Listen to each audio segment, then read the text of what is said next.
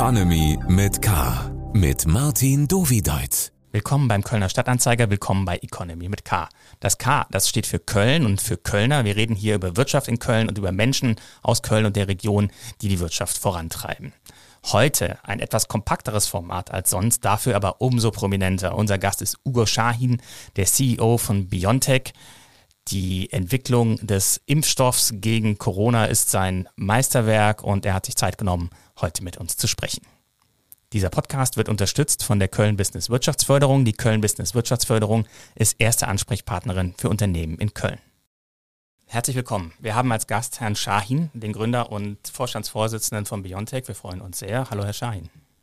Hallo, Herr Dovidat. Mit mir sitzt hier Carsten Fiede, der Chefredakteur des Kölner Stadtanzeiger. Hallo, Carsten. Hallo zusammen. Hallo, Herr Fiedler. Herr Shahin, vielleicht gleich mal die erste Frage. Sie sind in der Türkei geboren, haben aber ab dem vierten Lebensjahr in Köln gelebt, sind hier zur Schule gegangen, haben hier studiert und Ihre erste Festanstellung als Arzt an der Uniklinik gehabt. Welche Erinnerungen verbinden Sie mit der Stadt? Ja, sehr viele schöne. Äh, äh, ich hatte eine sehr schöne Kindheit hier in Köln. Äh, ich bin in Köln-Nil aufgewachsen äh, und äh, das war damals eine, das Köln-Nil ist im Norden von Köln, eine Arbeitergegend. Ähm, es war eine Zeit, wo wir als Kinder immer draußen sein konnten, nach der Schule äh, ranzen, äh, einfach zu Hause und dann raus.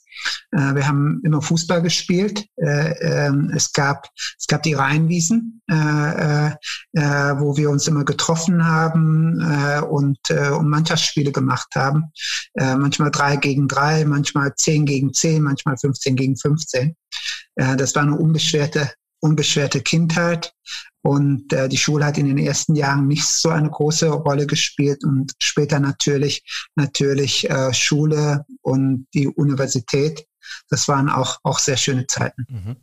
Einer unserer Mitarbeiter hat mit Ihnen Abitur gemacht und äh, er erinnert sich nicht nur an Ihre wahnsinnigen Mathematikfertigkeiten, sondern eben auch daran, dass Sie gut Fußball gespielt haben. Sie haben es gerade schon selber erwähnt.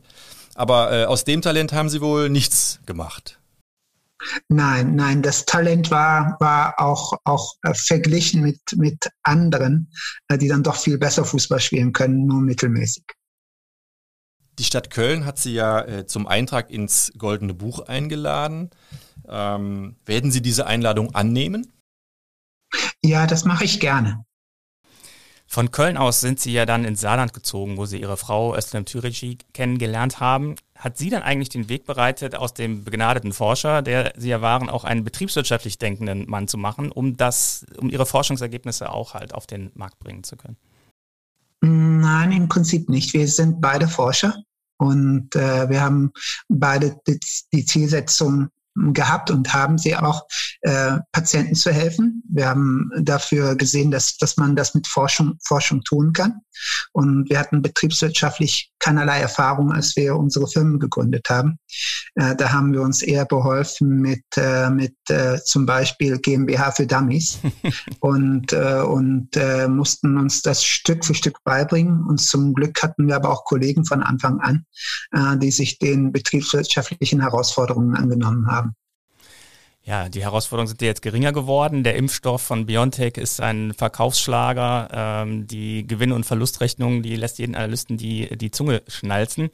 In der Impfstoffzulassung und Distribution, da haben sie sich dann mit Pfizer äh, zusammengetan gehabt. Warum konnte es nicht zum Beispiel Bayer, das ist jetzt bei uns in der Nähe, äh, werden oder ein anderes europäisches Pharmaunternehmen? Warum ähm, ist es der US-Konzern geworden? Ja, äh, es gibt wenige Unternehmen, die weltweit ein, äh, weltweit große klinische Studien machen können und äh, Impfstoffe ausliefern können. Ins, insgesamt nur vier.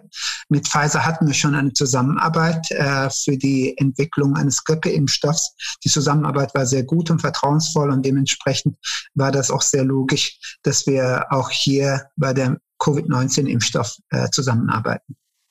Also Sie konnten ja dank Ihrer langjährigen Erfahrung mit der mRNA-Technologie sehr schnell den Impfstoff entwickeln.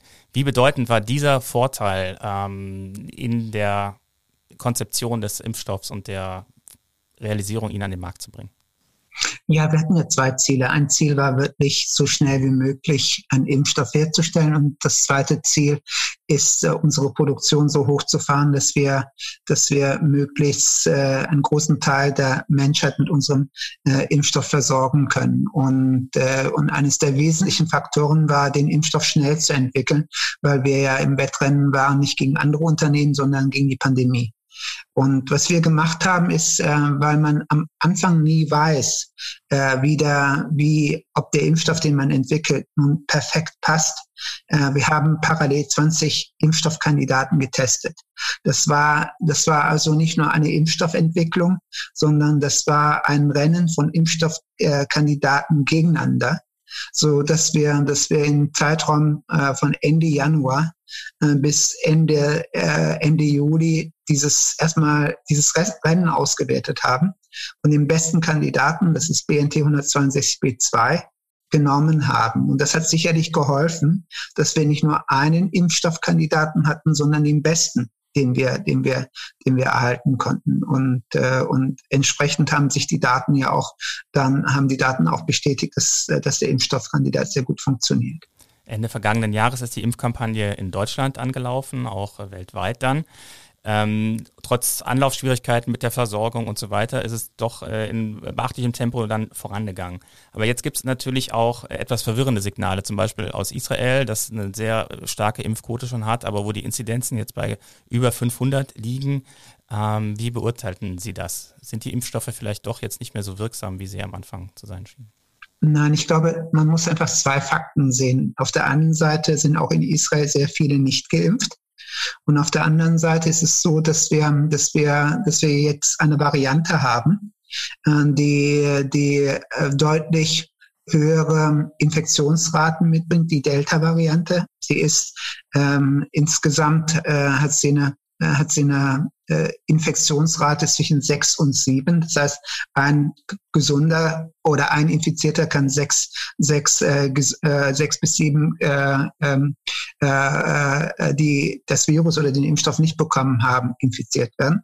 Und hinzu kommt, äh, dass wir jetzt ähm, in Israel in die Situation hineinlaufen, dass die die ersten, die geimpft worden sind, ja, ähm, äh, langsam beginnen, ihre Antikörper abzubauen. Und, und entsprechend, entsprechend äh, halten wir es, und das haben wir auch sehr früh gesagt, halten wir es sinnvoll, äh, dass äh, diejenigen, die, die quasi an abbauenden ähm, äh, Immunantwort haben, nochmal einen Boost bekommen. Und das zeigen unsere Daten auch, dass nach dem Boost äh, die Antikörperantwort wieder hergestellt ist. Herr Schahn, auch in, äh, in Deutschland gehen die, die Inzidenzen ja wieder hoch. Auch hier in NRW und in Köln blicken wir ein bisschen mit Sorge darauf.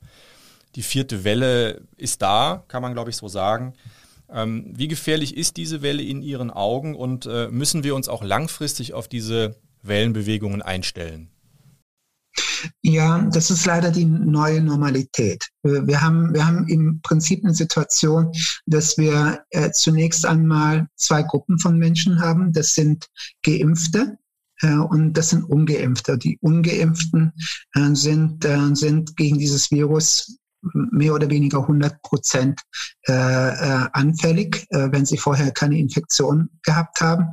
Äh, äh die Infektionsrate des Virus ist eben sehr hoch, äh, dass wir selbst, wenn wir 70 Prozent, 80 Prozent Geimpfte hätten, ja, diese restlichen 20 Prozent bei der Infektionsrate des Virus nicht ausreichen würden, ohne zusätzliche Schutzmaßnahmen, äh, die äh, den Anstieg der Inzidenzen zu, zu verhindern.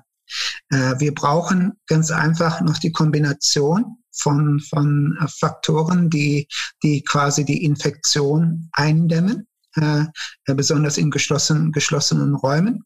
Wir werden jetzt in den Herbst hineingehen und in diesem Herbst werden die Infektionszahlen weiter steigen. Das ist überhaupt gar keine Frage. Ja? bis wir, bis wir eine bis wir durch die Kombination von Maßnahmen äh, das äh, Virus wieder unterdrücken können.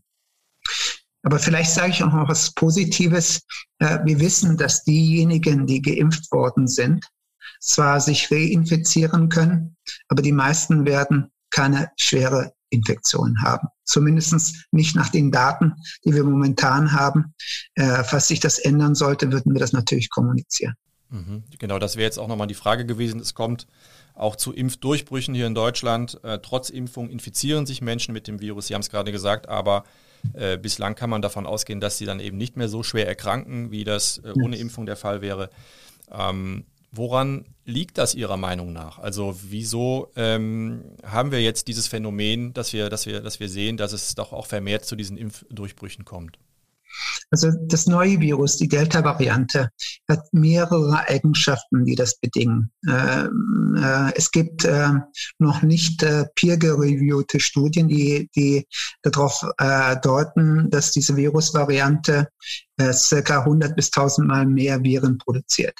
Äh, und, und dadurch ergibt sich dann wahrscheinlich auch die höhere Infektionsrate. Und, äh, und ähm, diese Virusvariante ist eigentlich auf die Antikörper, äh, die, die die bisherigen Impfstoffe induzieren, empfänglich, so dass wir keine Sorge haben, äh, dass diejenigen, die zum Beispiel die zweite Impfung vor ein, zwei, drei, vier Monaten bekommen haben, tatsächlich äh, eine deutlich erhöhte Infektionsrate haben. Aber ab dem vierten, fünften, sechsten, siebten, achten Monat äh, ähm, fängt, fängt die Infektionsrate auch bei den Geimpften an zu steigen. Ja?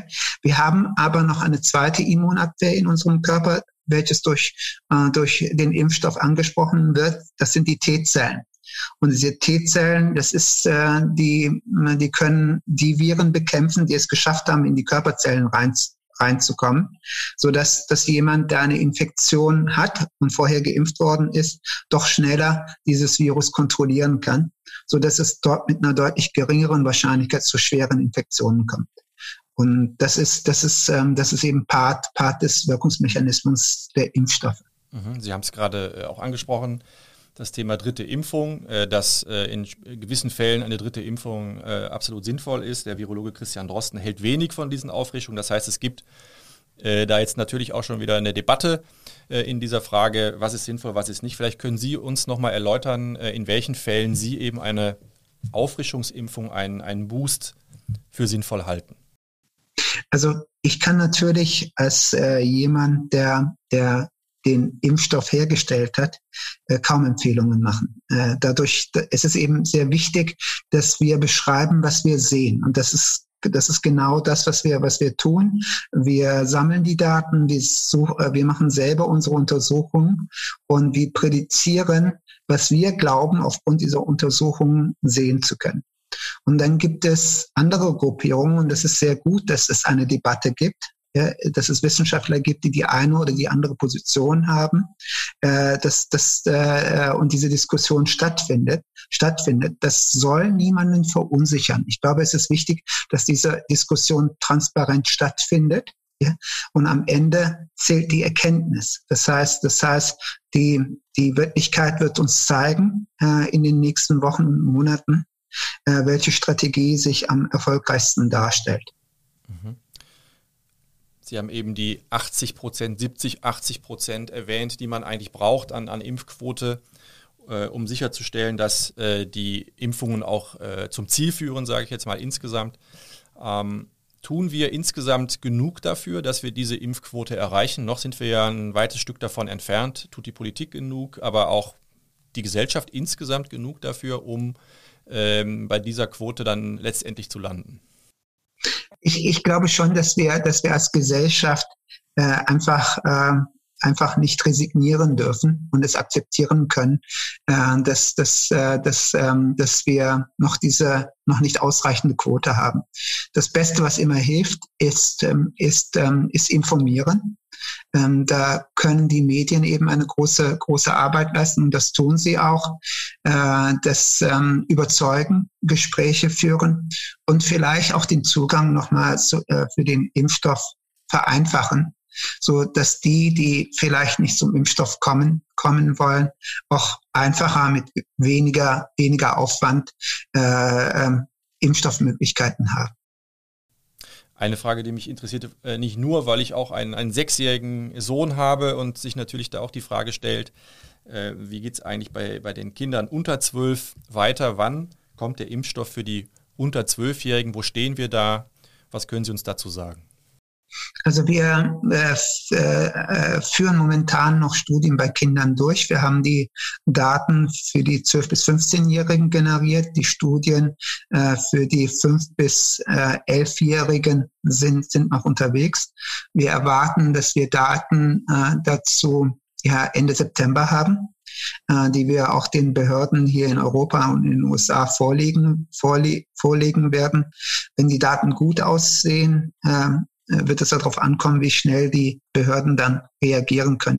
Das heißt, es könnte durchaus noch äh, ähm, passieren, dass äh, für die unter Zwölfjährigen ein Impfstoff noch bis Ende des Jahres verfügbar sein wird.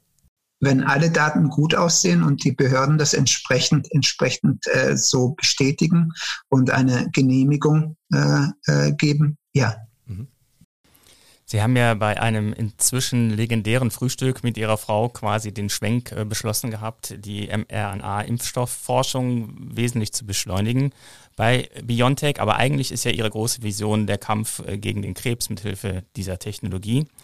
Haben Sie durch den Impfstofferfolg jetzt eigentlich vor allen Dingen für sich als, äh, als Ihre persönliche er Erfolgsvision das Kapital, um, um diesen Traum ähm, zu verwirklichen? Ja, das, das ist in der Tat, äh, Tat eines der, der wichtigsten, wichtigsten Transformationen, die wir jetzt mit unserer Firma haben. Wir haben die Möglichkeit, jetzt einfach breiter äh, zu investieren und unsere Programme zur Krebsimmuntherapie zu beschleunigen. Äh, ähm, das, da, damit haben wir schon begonnen. Äh, wir haben zum Beispiel in den USA schon ein Unternehmen äh, übernommen. Wir haben, wir haben äh, in den letzten zwölf Monaten fünf neue klinische Studien gestartet, äh, allesamt in, in, der, in der Onkologie.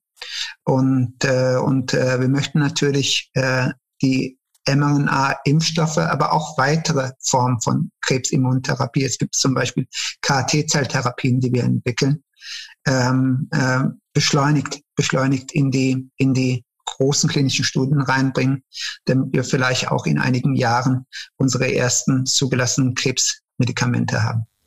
Wo sehen Sie da am ehesten Erfolgswahrscheinlichkeiten? Also ich glaube, eines der Präparate ist ja in der Phase 2 mittlerweile. Welcher, welcher Krebs ist der, der am ehesten in Ihren Augen auf die mRNA-Technologie anspricht? Im Grunde haben wir, haben wir die Möglichkeit für wirklich verschiedene Krebsformen äh, äh, Therapien zu entwickeln. Das Besondere, Besondere an unseren Ansätzen ist ja, dass wir uns auf das Profil, das Antigenprofil äh, des, des Tumors und des Patienten anpassen können. Und dementsprechend äh, ist unsere große Vision, irgendwann eine individualisierte Krebsimmuntherapie zu entwickeln, äh, die man idealerweise für jede Krebsform nutzen kann. Was wir momentan in Phase 2 Studien haben, sind, äh, sind äh, Medikamente äh, für die Behandlung von, von äh, dem schwarzen Hautkrebs, äh, für Tumoren des, äh, des, ähm, der, des äh, für Tumoren des Head-Neck, also Hals-Nasen-Ohrentumoren. Äh, und wir haben eine Studie gestartet, äh, bei der wir im frühen Stadium äh, des Dickdarmkarzinoms nach der Operation und nach der Chemotherapie äh, ähm, die, äh, die Nutzung eines Impfstoffs im Vergleich äh, zum, zur, zur Kontrollgruppe untersuchen. Das, das sind alles Phase 2 Studien. Ihre Mitabiturienten hier in Köln, die erinnern sich daran, dass sie, wenn sie rauchend auf dem Schulhof standen, gesagt haben, ja, wir können ruhig rauchen, denn der Ugo wird uns schon vom Krebs äh, retten. Also da war schon quasi vorgezeichnet, dass Sie ein großer äh, Mediziner und Forscher werden. Ja, ich glaube, Prävention ist immer besser als die Therapie. BioNTech ist ja jetzt ein äh, annähernd 100 Milliarden äh, Euro äh, teures äh, Unternehmen und die Attraktivität dieses Unternehmens für die großen Pharmakonzerne natürlich auch ähm, äh, groß. Wird es Ihnen gelingen, äh, BioNTech als eigenständiges Unternehmen zu erhalten oder glauben Sie, dass da Angebote kommen? Ja, unser Ziel ist natürlich, ähm, ein, ein globales europäisches Unternehmen aufzubauen. Und die, die ähm, Hauptinvestoren und Gründer möchten ihre Vision weiterverfolgen. Wir haben kein Interesse, äh, daran, jetzt das Unternehmen zu verkaufen. Wir haben jetzt auch die Möglichkeit, unsere Vision umzusetzen äh, und auch selbst zu finanz finanzieren und sind sehr glücklich, dass wir jetzt äh, so gut aufgestellt sind, dass wir nicht nur im Bereich der Infektionskrankheiten äh, und Krebsmedikamentenentwicklung äh, betreiben können, sondern vielleicht unsere Technologien auch für ganz andere Krankheiten, Krankheiten nutzen können. Herr Schein, ganz herzlichen Dank für dieses Gespräch. Wir freuen uns, dass Sie sich die Zeit genommen haben und wünschen weiterhin äh, viel Erfolg. Ja, danke Ihnen auch. Alles Gute. Das war das Gespräch mit Ugo Schahin, dem CEO und Gründer von Biontech. Dieser Podcast wird unterstützt von der Köln Business Wirtschaftsförderung. Die Köln Business Wirtschaftsförderung ist erste Ansprechpartnerin für Unternehmen in Köln. Die Abonnenten und Abonnentinnen des Kölner Stadtanzeiger machen es möglich, dass Sie diesen Podcast hören können. Wenn Sie unabhängigen Journalismus unterstützen wollen, empfehle ich Ihnen ksta.de slash Abo. Ich möchte auch noch den zweiten wöchentlichen Podcast des Kölner Stadtanzeiger Ihnen ans Herz legen. Das ist Talk mit K. Dort spricht die stellvertretende Chefredakteurin Sarah Brasak regelmäßig mit Kölner Persönlichkeiten. Gerne einfach mal reinhören. Wir hören uns dann in der kommenden Woche wieder hier bei Economy mit K. Ich freue mich über jeden, der uns abonniert und empfiehlt. Tschüss.